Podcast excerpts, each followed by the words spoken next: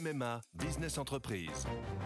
Sandrine, qui dirige une entreprise de conseil, a pris une décision. Oui, cette année, c'est décidé pour ma vie pro et ma vie perso, c'est MMA. Pardon, mais ce ne sont pas les mêmes besoins. Pas les mêmes besoins, mais le même agent MMA qui me connaît bien. Disponible et à 5 minutes de chez moi, je sais que je peux compter sur lui. C'est décidé, c'est MMA.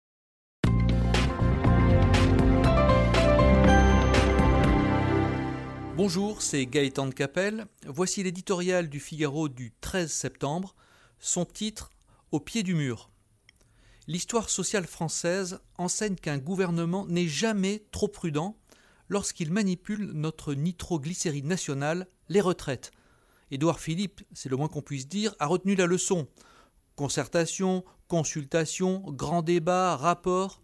D'une prudence de Sioux, le Premier ministre étire le temps à l'infini avec l'objectif de mener la plus grande réforme des retraites jamais entreprise dans le pays, à la fois systémique, substituer un régime universel aux 42 existants, et paramétrique, repousser l'âge de départ.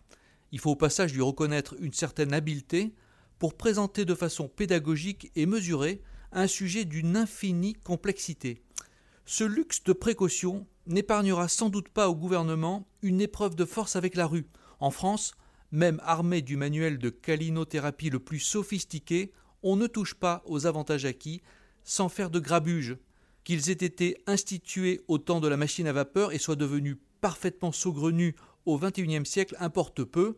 Il suffit que l'on envisage de demander aux agents de la RATP de travailler au-delà de 55 ans pour que les franciliens, 63 ans et demi d'âge moyen de départ à la retraite, en soient quittes pour une paralysie des transports publics.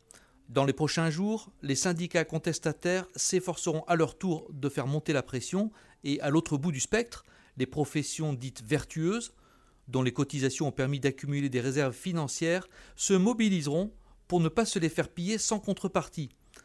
La détermination du gouvernement, désormais au pied du mur, est totale, assure Édouard Philippe.